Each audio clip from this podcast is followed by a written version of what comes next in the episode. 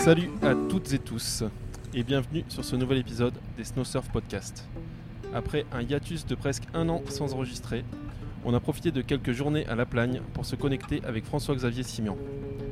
Avec lui, on discute de splitboard, car il est à l'origine de la naissante association Splitboard France. Alors que les ventes de ces snowboards de rando n'ont jamais été aussi importantes, on peut même parler de pénurie en ce début février 2021, et où les pratiquants, qu'ils soient contraints et forcés ou enthousiastes de la première heure, se comptent par milliers en France, on discute avec FX de sa vision d'une discipline qu'il pratique depuis plus de 10 ans, mais aussi de son évolution et de son futur avec justement Splitboard France.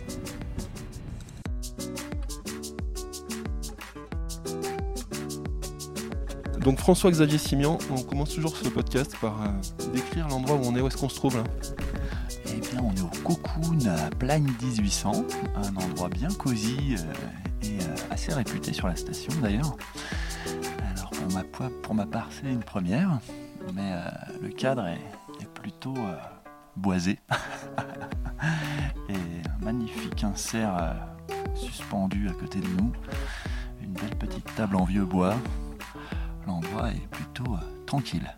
Propice aux confidences, donc on va parler splitboard avec toi.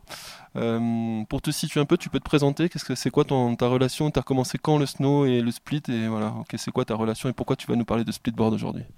Alors moi j'ai une histoire assez particulière avec le splitboard. J'ai eu la chance de, m'acheter mon premier split en 2009 par l'intermédiaire d'un grand monsieur du snowboard qui s'appelle Jean Nerva, qui faisait les tests euh, au, shop où je travaillais Intersport à, à Bourg-Saint-Maurice.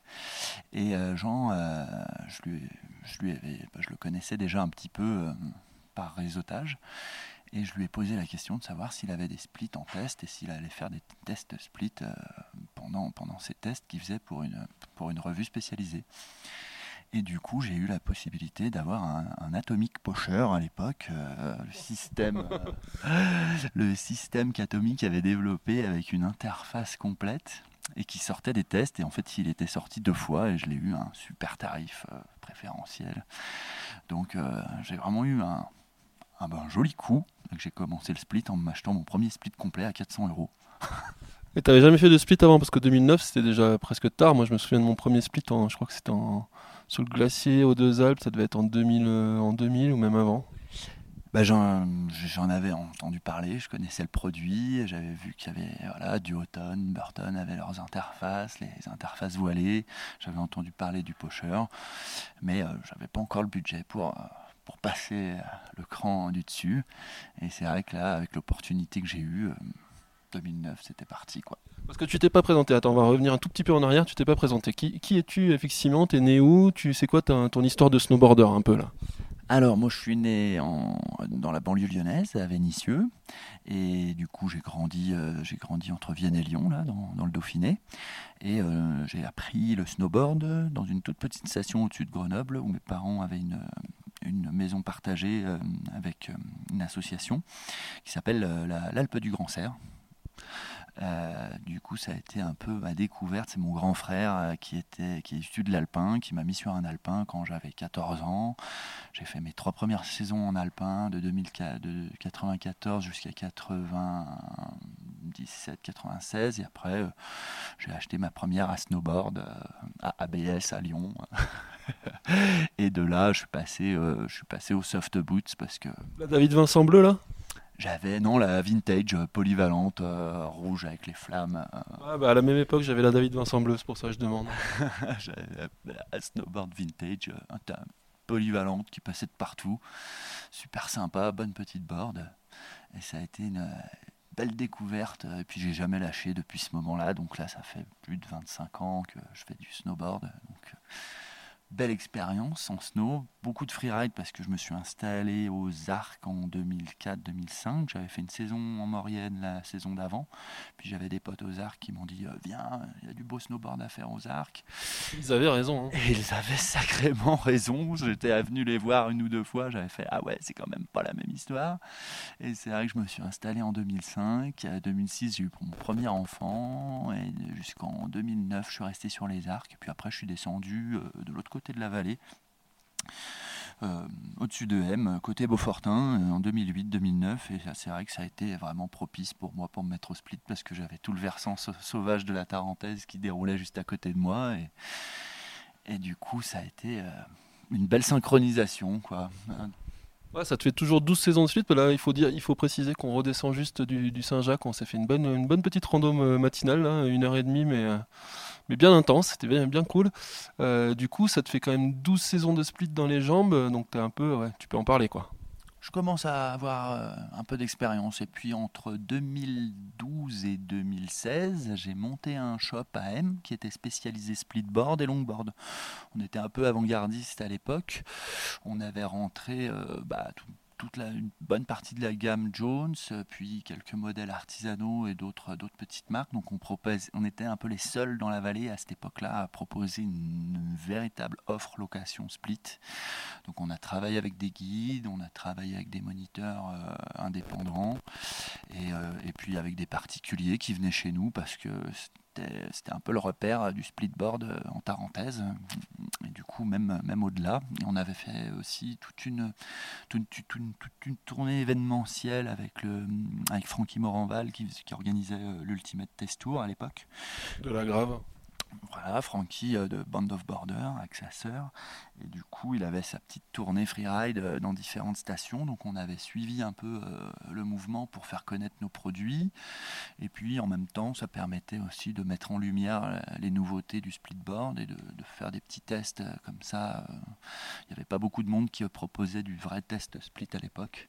Toujours pas beaucoup, hein, d'ailleurs. Hein toujours assez peu, quoi. Toujours assez peu, c'est dommage. Là, je pense que, mine de rien, la saison qu'on est en train de traverser va, stimuler beaucoup de choses. On va en parler après. mais euh, mais c'est sûr qu'on était un peu précurseur là-dessus. On n'a pas continué parce qu'on était vraiment sur un marché de niche. C'était compliqué de. de... Être un peu trop tôt aussi Ouais je pense qu'on était voilà, un petit Parce que c'est les belles années, on va y revenir, hein, mais c'est les belles années, du... enfin, c'est l'année où le split s'est vraiment développé. On, peut revenir à ta poacher hein, et à ses fixations. Moi, j'ai envie de, parler de ses fixations, hein, qui était quand même un système spécial. Le système d'atomique était ben, sacrément bien réfléchi parce que les cales de montée se transformaient en goupilles de verrouillage. Euh, tu, utilisais, enfin, tu utilisais les couteaux pour faire ton verrouillage de, de disques. Euh... fallait pas oublier tes couteaux, tu étais obligé de les avoir dans le sac. Ouais, ouais t'avais pas le droit d'oublier les couteaux, sinon tu avais, juste les yeux pour pleurer. Parce qu'en même temps, le couteau te servait de levier pour verrouiller la, la cale, de, la cale qui, qui, qui faisait la goupille. Et c'est vrai que le système était, pour, l'époque, ils avaient réussi à sortir un produit super intéressant parce qu'on était à 900 euros, un peu plus de 900 euros, et la board était complète. Pot, fixation, couteau, euh, board. Et à l'époque, euh, il n'y avait pas trop trop d'équivalent à ce tarif-là. quoi. Par contre, le shape était euh, shape à l'ancienne et 164 euh, avec un shape classique, la cambre classique. Ouais, je m'en souviens, je l'ai raidé ce board. J'ai raidé aussi à cette époque-là les, des, voilés, même un peu avant, les, voilés qui étaient vraiment shapés. Euh, c'était des baramines. Hein. Tu... À la montée, ton chien à la descente aussi. Étais vraiment, tu savais pourquoi tu faisais du split. Tu faisais pas du split comme on a fait aujourd'hui. Là, c'était pas le split plaisir. Là, même à la montée, on s'est fait plaisir. On a monté 45 minutes. là, là, tu faisais vraiment du split pour en chier à la montée et à la descente. Euh, bon, maintenant qu'on a parlé un peu de ton. On t'a situé un petit peu, FX, hein, puisque les gens, euh, le grand public ne te connaît pas, et tant mieux. Enfin, tant mieux. je sais pas. euh, c'est quoi je, voulais surtout parler avec toi de, de cet assaut que vous êtes en train de monter. Donc, euh, tu peux me dire avec qui déjà, et puis comment ça se passe, un peu la genèse de, de Splitboard France, quoi. L'assaut qui, va, qui, qui, est censé regrouper un peu tous les Splitboarders de France. Exactement. Alors, moi, je, à l'époque où je me suis mis au split, là, 2009 environ, bah, il y avait un forum qui était assez actif, qui s'était mis en place quelques années plus tôt, qui s'appelait splitboard.fr.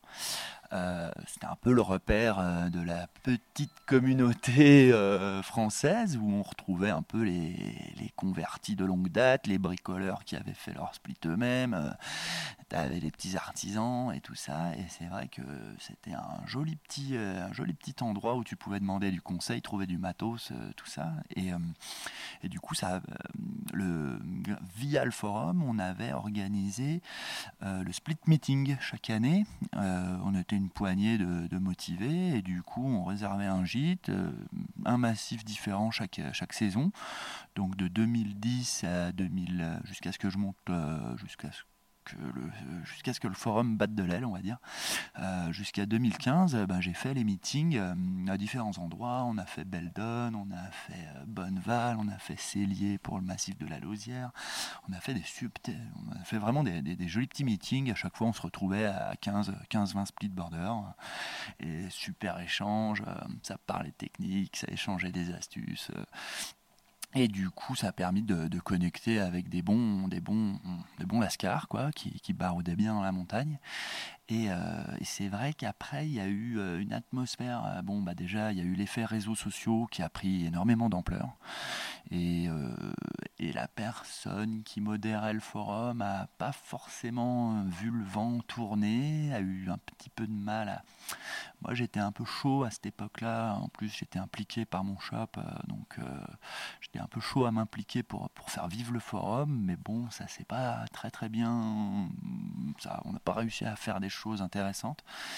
Et du coup, c'est vrai que nous, à l'issue de, ces tensions un peu qu'il y avait sur le forum, on a, on a, bon, bah, on a décidé, puis à ce moment-là, des groupes commençaient à fleurir à droite à gauche.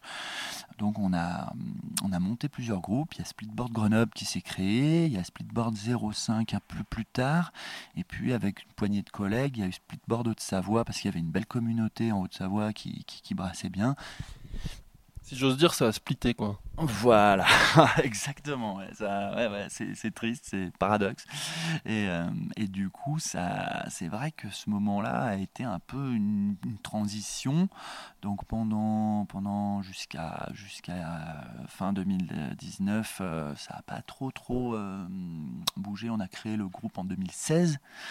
Du coup, la communauté a grandi gentiment. On était avant le, avant le, le, le premier confinement on était un petit peu moins de, 500 sur le, sur le groupe Haute-Savoie, sachant que voilà, il y avait le nom Haute-Savoie, mais moi je suis en Savoie, et puis il y avait pas mal de gens qui gravitaient sur le groupe, qui sont euh, dans différents massifs, donc ça c'était pas représentatif réellement. il paraît même, je me suis laissé dire qu'il y avait même des Pyrénéens. Je crois, je crois. Les, les sources, euh, tes sources sont fiables. Euh, ouais. Et du coup, même des Jurassiens. pour te dire. On a même eu des, francs-comtois et des Suisses qui venaient traîner. Et du coup, euh, c'est vrai qu'il y a eu, euh, bah, il y a eu la grosse mise à l'arrêt de, la saison dernière qui a mis une secousse. Bon, euh, pas possibilité de partir en montagne, ils ont tout bloqué. Mais c'est marrant parce que sur le groupe, moi je suis admin depuis 2017. Avant, avant je laissais gérer les collègues, puis j'avais d'autres projets. mais, mais du, coup, du coup, sur le groupe, on a senti que d'un coup, il se passait quelque chose pendant le confinement, les gens avaient du temps, ils s'intéressaient, ils regardaient des vidéos, ils s'intéressaient au matos, ils se renseignaient. Donc on a, eu de plus en plus de gens qui venaient taper à la porte euh, pour rentrer sur le groupe. Et puis c'est monté euh, crescendo. Euh, bon, il y a eu une période de calme cet été parce que voilà, d'autres on pense plus trop à la neige à ce moment-là. Et puis euh, gros gros regain là à l'automne, euh, impressionnant. On devait être, euh, bah, on a, on a, on devait être à peu près 600, 600, 700 à la sortie de l'été. Un petit peu plus, je pense. Et puis 950 à l'arrivée de, la saison au mois de décembre. Et là, on arrive tout doucement, euh, là, sur les deux derniers mois, on a fait rentrer, euh, on a fait presque 1000 personnes euh, sur le groupe. donc, donc c'est un révélateur. J'ai pas encore regardé les statistiques, mais à mon avis, les courbes doivent être rigolotes. Sachant que le groupe a changé de nom aussi. Voilà, donc on s'est euh, vu l'ampleur que ça prenait et bah, nous admin, on était deux, Jonathan, un ancien comme moi de, de Splitboard, de Splitboard.fr et, moi-même, euh, on, s'est concerté, on a fait putain ça prend de l'ampleur. Bon, c'est toi, toi comme moi, on sait que les gens qui sont sur le groupe c'est pas que des hauts savoyards. Euh, est-ce que ce serait pas le moment de faire le virage et de créer un groupe national qui n'existe pas encore et d'avoir une identité un peu représentative et, puis peut-être de, derrière amorcer une réflexion un peu plus euh, euh, de fond pour, euh, moi j'ai une grosse expérience associative et c'est vrai que, que l'idée euh, que l'idée de, de, créer un bel événement français euh, qui, qui, qui, qui, mette en valeur un peu les bah, l'artisanat et puis les marques françaises, c'est quelque chose qui me trotte dans l'esprit depuis déjà un paquet d'années. J'en ai parlé avec pas mal de gens du milieu, Tal qui a créé les fixations plumes. Christophe Etalaz. Christophe Etalaz, ouais, voilà, qui est connu, qui est connu dans le milieu parce que c'est un peu lui qui a développé toute la, c'est même pas un peu, c'est carrément lui qui a développé toute la fixation plume. Euh, voilà, il y a des anciens, des artisans qui, sont vraiment euh, motivés pour mettre un peu en lumière tout le travail qui est fait depuis des années. Et, euh, là, c'est vrai que bah, moi, je me suis dit, bon, bah, là, je pense que là, la, brèche, elle est ouverte. On a un créneau qui est fabuleux. Il faut, y aller. on va, je, pense qu'on va pouvoir réussir à galvaniser un peu des forces vives. Et autant profiter de, cet élan et puis de structurer cet élan. Ouais, parce que des split borders, euh, bon, le split board, on va dire que c'est les années, début des années 90. Hein, euh, si on remonte, si on refait un peu l'histoire. en France. Hein. Ouais. Si on, hein. si on refait un peu l'histoire, après il y a eu les, snowboarders ont beaucoup utilisé la raquette et, et craché un peu sur ce côté euh, performance, enfin en tout cas effort du splitboard. Hein. Il, y a le budget, il y a le budget freinait beaucoup parce que déjà il y avait très très peu de produits sur le marché. le matos c'était quand même vraiment dégueulasse jusqu'au début des années 2000. C'est clair. C'est clair qu'il n'y avait pas un matos foufou et puis il y avait le frein de, du, du, kit do it yourself où, euh, où les mecs c'est quand même euh, bon bah, ils se putain, je, je, vais couper ma borne en deux. Euh. Oui, parce que longtemps, enfin moi j'ai commencé avec ça, moi j'ai commencé avec les plaques voilées. avant que tu aies des vrais fixes, avant que tu aies Spark, je crois que Spark ça doit être 2004, un truc comme ça. Ouais, même 2005. Même de, ouais. Euh, avant ça, étais quand même en train. Tu, pour les plus jeunes qui nous écoutent, hein, il fallait euh, prendre tes fixations, les monter sur des plaques voilées, donc des espèces d'enclumes euh, en, métal. Euh... Pas encore en alu, les premières, ouais, c'était un alliage en galva, je crois. Ultra léger. Et, voilà, tu montais des fixes qui étaient déjà pas faites pour, qui étaient déjà un peu lourdes. après, c'était confort à la descente, hein, mais. C'était les cales, étais légèrement surélevé. C'est vrai qu'elles avaient un petit flottement, avais quand même du flottement. Bref, on, est, on, est en 2021 et on est encore qu'au début finalement du, du splitboard de, de la R&D splitboard quoi. Hmm, ouais, euh, début non, parce qu'il y a eu quand même l'effet Jones qui a, qui a, sacrément chamboulé le marché quand, quand, quand, quand, Jeremy Jones est arrivé avec sa marque et avec toutes les déclinaisons de ses modèles en split. Il a accompagné Fort Karakoram, euh, les deux frères, euh, tu, tu, me diras le nom, mais je, je les ai plus. Mais les deux frères qui, qui ont. en tout cas, ils ont des cheveux longs et ils ont la classe. Des, sacrés, euh, des sacrés riders qui avaient développé Karakoram en parallèle de Jones. Donc là, c'est vrai qu'il y avait quand même déjà un sacré RD. Spark était en train de vraiment bouger euh, avec, euh, avec des bons straps en collaboration avec Burton. Une embase qui était épurée, super légère. Des, des, des, pins, des pins super light en alu. ils avaient déjà quand même bien bougé leur. Je pense que le vrai, le vrai, la, vraie, la vraie évolution s'est passée. Euh, il y a moi j'appelle ça l'effet Jones quoi. Ça, il, a, il a mis un sacré coup de pied dans la fourmilière à ce moment-là. Bah alors là on vient déjà, enfin ça c'est le travers des splitboarders. Hein. On a direct dérivé sur le matos alors qu'on était en train de on était en train de parler de pratique et puis on dérive direct sur le matos parce que c'est vrai que dans le split, ouais ouais mais dans le split c'est hyper important. Le matos c'est hyper important. Bah, c'est fondamental. Hein. Bah, de toute façon dès que tu rentres dans la rando, euh, tout tout prend de l'ampleur. Enfin les bâtons, euh, nous, on a vraiment besoin de bâtons qui soient le plus compact possible. Là, il y a eu des, sacrés efforts de fait. Mais c'est vrai que le matériel, c'est, ça fait tout. Après, on n'est quand même pas des, colle en pipette euh, à faire la course au gramme. Non, mais tu vois, là, ce matin, ce matin, qu'on montait le Saint-Jacques, qui est une toute petite rando, hein, on a dû monter quoi, 300 mètres, hein, en, porter en navette jusqu'au plus haut possible de la station. Et, bref, euh, c'était une toute petite rando. On râlait quand même sur les systèmes de cales. Euh, on se disait, on aimerait bien avoir des cales automatiques, Bluetooth, je sais pas quoi. Enfin bon. Ça, c'est le futur complètement improbable. Après, c'est vrai que quand tu pratiques, il y a des systèmes de cales qui fonctionnent super bien maintenant. Et que quand tu as la technique, c'est plus trop trop une contrainte. Euh, et ça reste un confort. Euh. Après, je connais des puristes qui utilisent quasiment pas les cales. oui, c'est ça. Te dire. Euh, donc pour revenir à France Snowboard, donc là toi tu parles de groupe de groupe Facebook et tout ça, mais. Speedboard France. pardon. je, confondais avec ce que fait, ce, que, font nos amis de France Snowboard. on aimerait bien euh, créer des ponts euh, avec France Snowboard et avec euh, le mouvement du snowboard français. C'est aussi pour venir en soutien au snowboard français qu'on a envie de, d'amener, de, de, mettre en lumière et en valeur le splitboard. pour revenir à, à Splitboard France, tu parlais du groupe Facebook, mais le, but un peu là en ce moment, ce que tu es en train de remuer, ce, dont, on voulait parler ensemble, c'était ça. C'était euh, une association qui fédère les pratiquants, un truc qui n'existe pas encore aujourd'hui, alors qu'on voit bien. Hein, euh, bon, après, il y avait de toute façon une tendance. Je veux dire, le confinement l'a clairement accéléré, mais c'est un révélateur de quelque chose qui était déjà en train de se passer. Quoi. Il y a, euh, du split, les gens s'y intéressent de plus en plus. Enfin, moi, il y a 10 ans, tu m'aurais dit que je montrais à la force des, genoux, je t'aurais dit non, mais attends, pourquoi? Enfin, quel intérêt? Et je veux dire, ça, c'est quelque chose que voilà, c'est à force de voir des gens le faire et de comprendre que ben, si tu veux, même en station, même ici à la plagne, quand, quand ça marche, on en parlait avec Julien de Oxygène tout à l'heure, euh, quand les remontées marchent, à 100 mètres euh, de, de, montée, tu te fais des runs de malade. quoi. Mhm. Donc tu t'offres euh, la poudreuse qu'on aime tous en snowboard, il faut avoir quand même un peu d'expérience splitboard. Et du coup, d'où cette, cette vague qui, à mon avis, est pas près de retomber quand même. L'évolution des shapes a permis un sacré confort aussi à la montée. Euh, comme tu disais tout à l'heure, euh, dans les anciens modèles, euh, t'en chiais parce que le matos était lourd, les fixations n'étaient pas forcément adaptées. Et là, c'est sûr que c'est sûr qu'on a un confort de ride maintenant à la descente. Déjà, on a, on a moins d'efforts pour, pour la montée et, le confort de glisse de descente est, équivalent à un snowboard solide, quoi. Largement, on n'a pas, on n'a rien à envier, quoi. Et selon certains modèles, on a même des modèles qui sont très très performants. Mais, euh, mais le, je pense que voilà, on est arrivé à un stade de maturité de la pratique. Autant, euh, autant ça a été beaucoup de bricolage pendant les 20 premières années.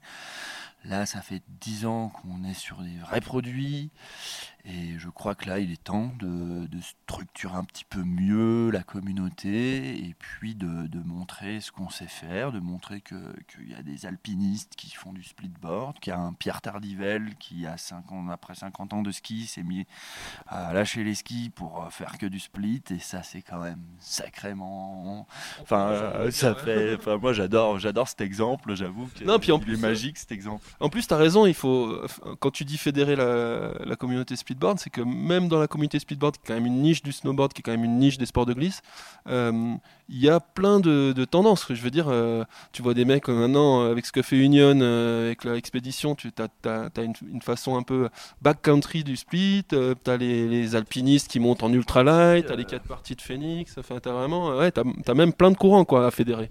Ouais, ouais, tu as les, pros hard boots, les pros soft, tu as, vraiment il y en a pour tous les goûts euh, et, quand tu vois le niveau que ça a pris et certains guides de haute montagne qui se spécialisent maintenant dans la pratique, euh, il y a voilà, il y a des exemples en Maurienne, il y a Pika euh, du côté de Chamonix, il y a Jean Pat dans les Hautes-Alpes, il y a des y a des guidos voilà qui, qui aiment le snowboard et qui ont envie de faire pratiquement que ça et du coup qui le mettent en lumière et ça je trouve que c'est aussi la preuve qu'on est sur on n'est plus sur du bricolage, quoi.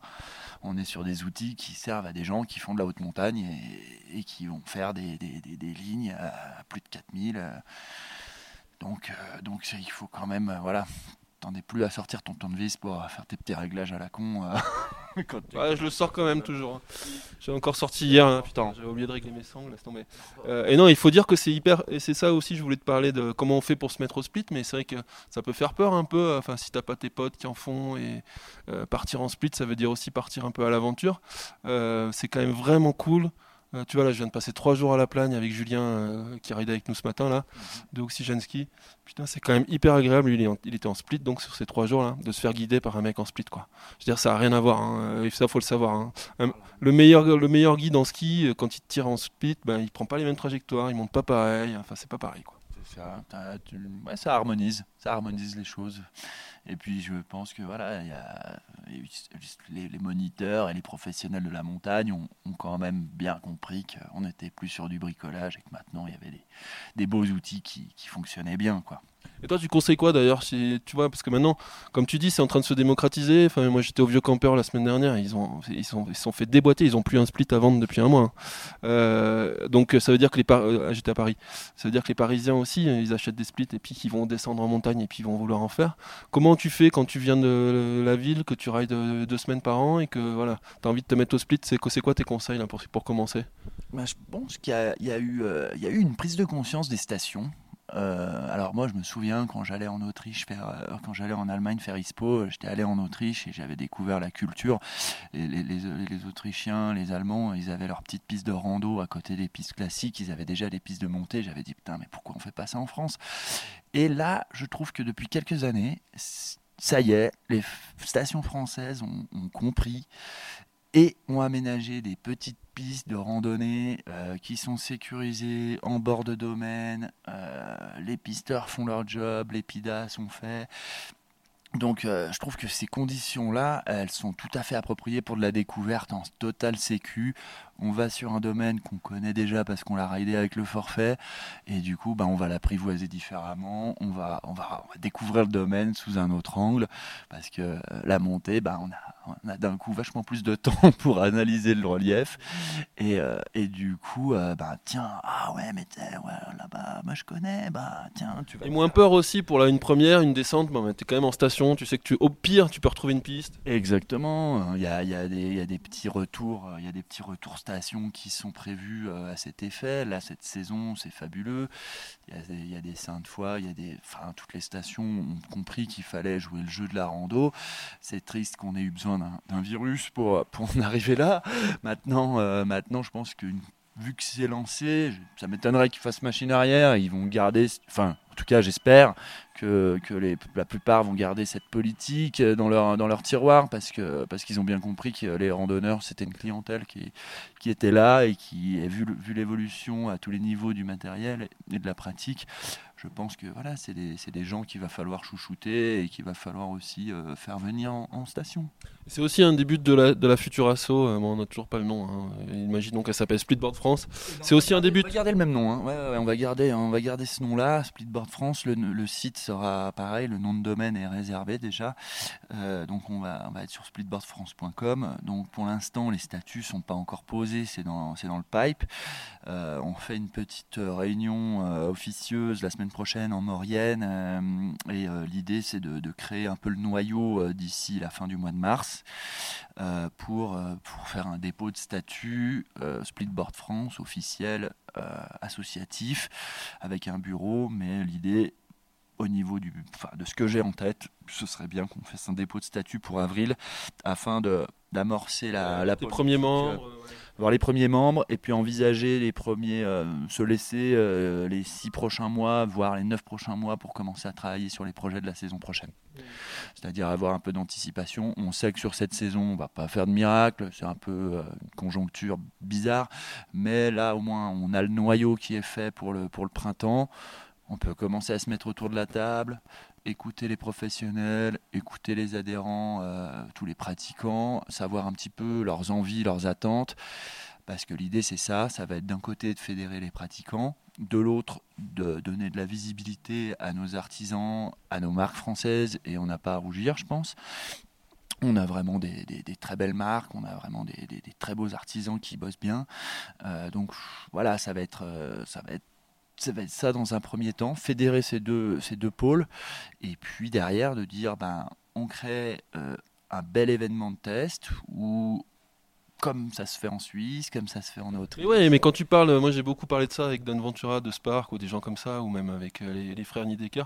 Il y a des, des événements split en, Autriche, je crois qu'il y en a une dizaine, en Suisse il y en a plein, et en France, bah, il y en a euh, quasiment pas. Quoi. Zéro. Euh, il y en a un petit qui a tenté de se faire en Maurienne, euh, le Maurienne Splitboard Festival, qui verra le jour en 2022 du coup. Mais là, du coup, ils font un format plus light. C'est la semaine prochaine. Bon, je sais pas quand sort le podcast, mais pas grave. Euh, mais, disons que nous, moi, j'avais amorcé un truc du temps du, temps du shop qui s'appelait la Split Connection un petit, dérivé de la French Connection. Et du coup, euh, où on avait fait Initiation Split, on avait fait ça en 2013. Alors, ce qui était bien, c'est que j'avais été épaulé par une stagiaire sur la partie événementielle qui m'avait permis de, de gagner du temps. J'avais hélas pas pu le refaire parce que, parce que avec l'activité du shop et tout, l'événementiel, c'est quand même c'est du travail et du temps. Et, et ça demande de, de, l'énergie pour que ça se passe dans de bonnes conditions. Donc là maintenant je suis sur d'autres projets et je veux le faire vraiment par passion. Et là l'idée c'est d'avoir du monde représentatif autour de la table qui amène son savoir-faire, qui amène son expérience. On a des belles personnes qui vont rattacher le, wagon. Et dans l'idéal, tu, tu parlais de Splitboard France, euh, qui, qui était un peu une émanation de Splitboard Tarentaise, mais enfin, je le, je le fais en rapide. Mais euh, dans l'idéal, euh, ouais, euh, ouais, Splitboard Savoie. Mais je veux dire, dans l'idéal, le but, c'est quand même d'essayer d'avoir des, des- des comités locaux. Comment tu vois les choses, toi? Je pense qu'il y aura des à terme, à terme, ça, c'est pas des projets, je pense qu'on va pouvoir mettre en place très facilement, très rapidement, parce qu'il faut qu'on trouve les vraies personnes ressources au niveau local, qui soient investies, qui aient envie de, qui ont envie de s'investir. Ça, c'est jamais évident quand on a affaire à des passionnés. Il y en a beaucoup dedans, beaucoup de gens qui aiment pas forcément euh, passer du temps sur des mails et tout ça.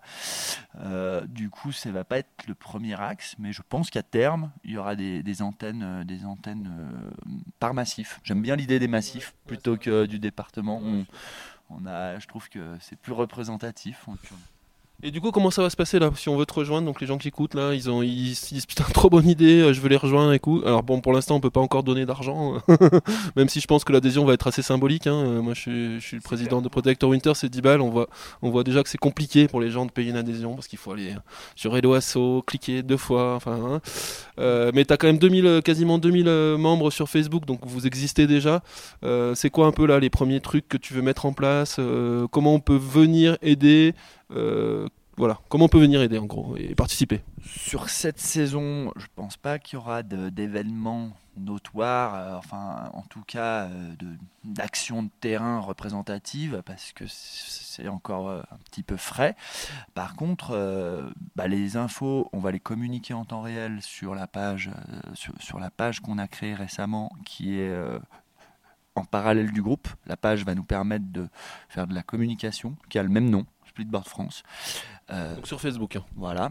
Donc les infos, elles vont circuler énormément via les, ré- les réseaux sociaux. Il va y avoir un Insta qui va se créer. Bon, on n'y est pas encore, on n'y est pas encore, mais voilà. Et euh, d'ici, a priori, euh, si tout se passe bien, euh, le mois d'avril, statut déposé. Et là, il va y avoir, je pense, une ou deux premières réunions physiques, donc euh, lieu encore à déterminer. Je pense qu'on va essayer de trouver des positions un peu centrales, euh, bassin grenoblois, euh, histoire de faire monter les gens du sud, ou peut-être, voilà, on, verra, mais essayer de trouver une zone charnière. La Grave, par exemple. Mais très charnière. Mais du coup, euh, du coup, ça pourrait être, euh, ça pourrait être une idée euh, d'articuler ça. Je pense qu'il va y avoir deux rendez-vous physiques à, à noter euh, pour la fin de l'hiver, début du printemps, qui vont être euh, assez structurels au niveau du, au, au niveau de la, du contenu. On va pas être sur du truc euh, super friendly euh, session. Je pense que ça va être plus Ouais, bosser quoi. Dépose- logistique, euh, dépôt des objectifs. euh, Enfin voilà. stratégie. Mon- euh, stratégie, statut, projection, euh, projection sur 2021-2022 sur qu'est-ce qu'on est capable de lancer. Moi, je vois, je vois bien deux formats d'event. Un gros événement test avec toutes les marques sur une ou deux semaines. Euh, des guides pour accompagner, euh, la possibilité pour les pratiquants de tester le matos qu'ils ont envie, avec des réservations, une centaine de riders réunis, un peu sur le format split and relax autrichien ou format euh, alpine split fest des Kandersteg chez les Suisses. Voilà, sur ce format-là. Et un event un peu plus en itinérance qui se déplacerait, mais qui aurait une logistique moins lourde et qui serait en mesure, euh, plutôt le stand de l'assaut, euh, qui serait en mesure de se déplacer pour faire euh, une petite initiation, parce que l'idée c'est d'avoir un parc avec quelques bords de, test avec les marques qui seront partenaires de l'assaut. Et, du coup du coup un format plus light qui peut s'adapter à des, à des petites stations voire même à des petits villages de montagne Euh, yes, bah, déjà c'était, ce serait déjà, ce serait déjà une très belle chose. Déjà- objectifs Déjà, déjà des objectifs concrets, en plus de l'objectif de monter une asso qui fédère un peu bah, tous ceux qui, qui kiffent le split un peu quoi. Bah, c'est clair et puis on est ouais Voilà. Et puis euh, si je peux me permettre, euh, en ce moment il y a beaucoup de réunions Zoom, alors ça saoule, mais c'est quand même pratique si tu veux réunir des Bretons. Je pense, je suis sûr qu'il y a des splitboarders bretons et, et, euh, et des Basques et des, évidemment des Parisiens dont je fais partie, qui, qui seront ravis de participer, d'apporter leurs compétences et leurs idées sur ce genre de truc. Alors c'est hyper relou par Zoom, mais c'est aussi hyper pratique. On peut se retrouver de toute la France sans avoir besoin de prendre une bagnole ou un train quoi. Ouais, c'est ouais, ça s'est démocratisé là, c'est clair. Euh, maintenant, moi, je voilà, je suis sur un autre projet en parallèle et c'est vrai qu'on a bossé sur toute l'année 2020 comme ça. Euh, bon bah, ça nous a pas empêché d'avancer et de monter notre boîte. Et ça n'empêche pas de se voir quand on peut se voir. Voilà et voilà. Mais bon, c'est sûr qu'on a on a vraiment besoin de, de revenir un petit peu sur du, du lien social là, euh, du vrai, à boire des bières, à trinquer quoi, et puis à faire des bonnes sessions. Oh putain. Ça, c'est pour les absents. Euh, et je voulais juste finir sur un dernier truc tu- dont tu me parlais tout à l'heure en montant. C'est ton, ton projet avec donc, ton autre euh, asso, je sais pas si c'est une asso ou une boîte, euh, Arski. Non, c'est quoi? Skitech. Arskitech. Euh, donc de proposer aussi du DIY et de, euh, de, de- à l'ancienne, recouper des boards, remonter des, des, skits, des kits voilés DIY pour en faire des splits. Ben, en fait, ça va, ça va s'orienter sur vraiment des modèles de board euh, qui sont pas trop sur le marché. C'est-à-dire que l'idée avec euh, Arskitech, c'est de créer des boards. Arskitech, attends, on- c'est- donc c'est ton truc, à- c'est à Chambéry et c'est de la, de la réutilisation d'anciens skis, d'anciens snowboards. Et on te retrouve sur. T'as quoi T'as un site sur. euh, Oui, arskitech.com, euh, ART, euh, ski et tech, T-E-C-H. Euh, du, coup, euh, du coup, on développe du mobilier, des structures, euh, des structures architecturales, dômes géodésiques notamment, mais maintenant on va même plus loin, on fait carrément des petites fermettes, des, des, des, des Parler de petits serre bâtiments aussi. des serres, du mobilier qui va devenir de plus en plus design avec le temps.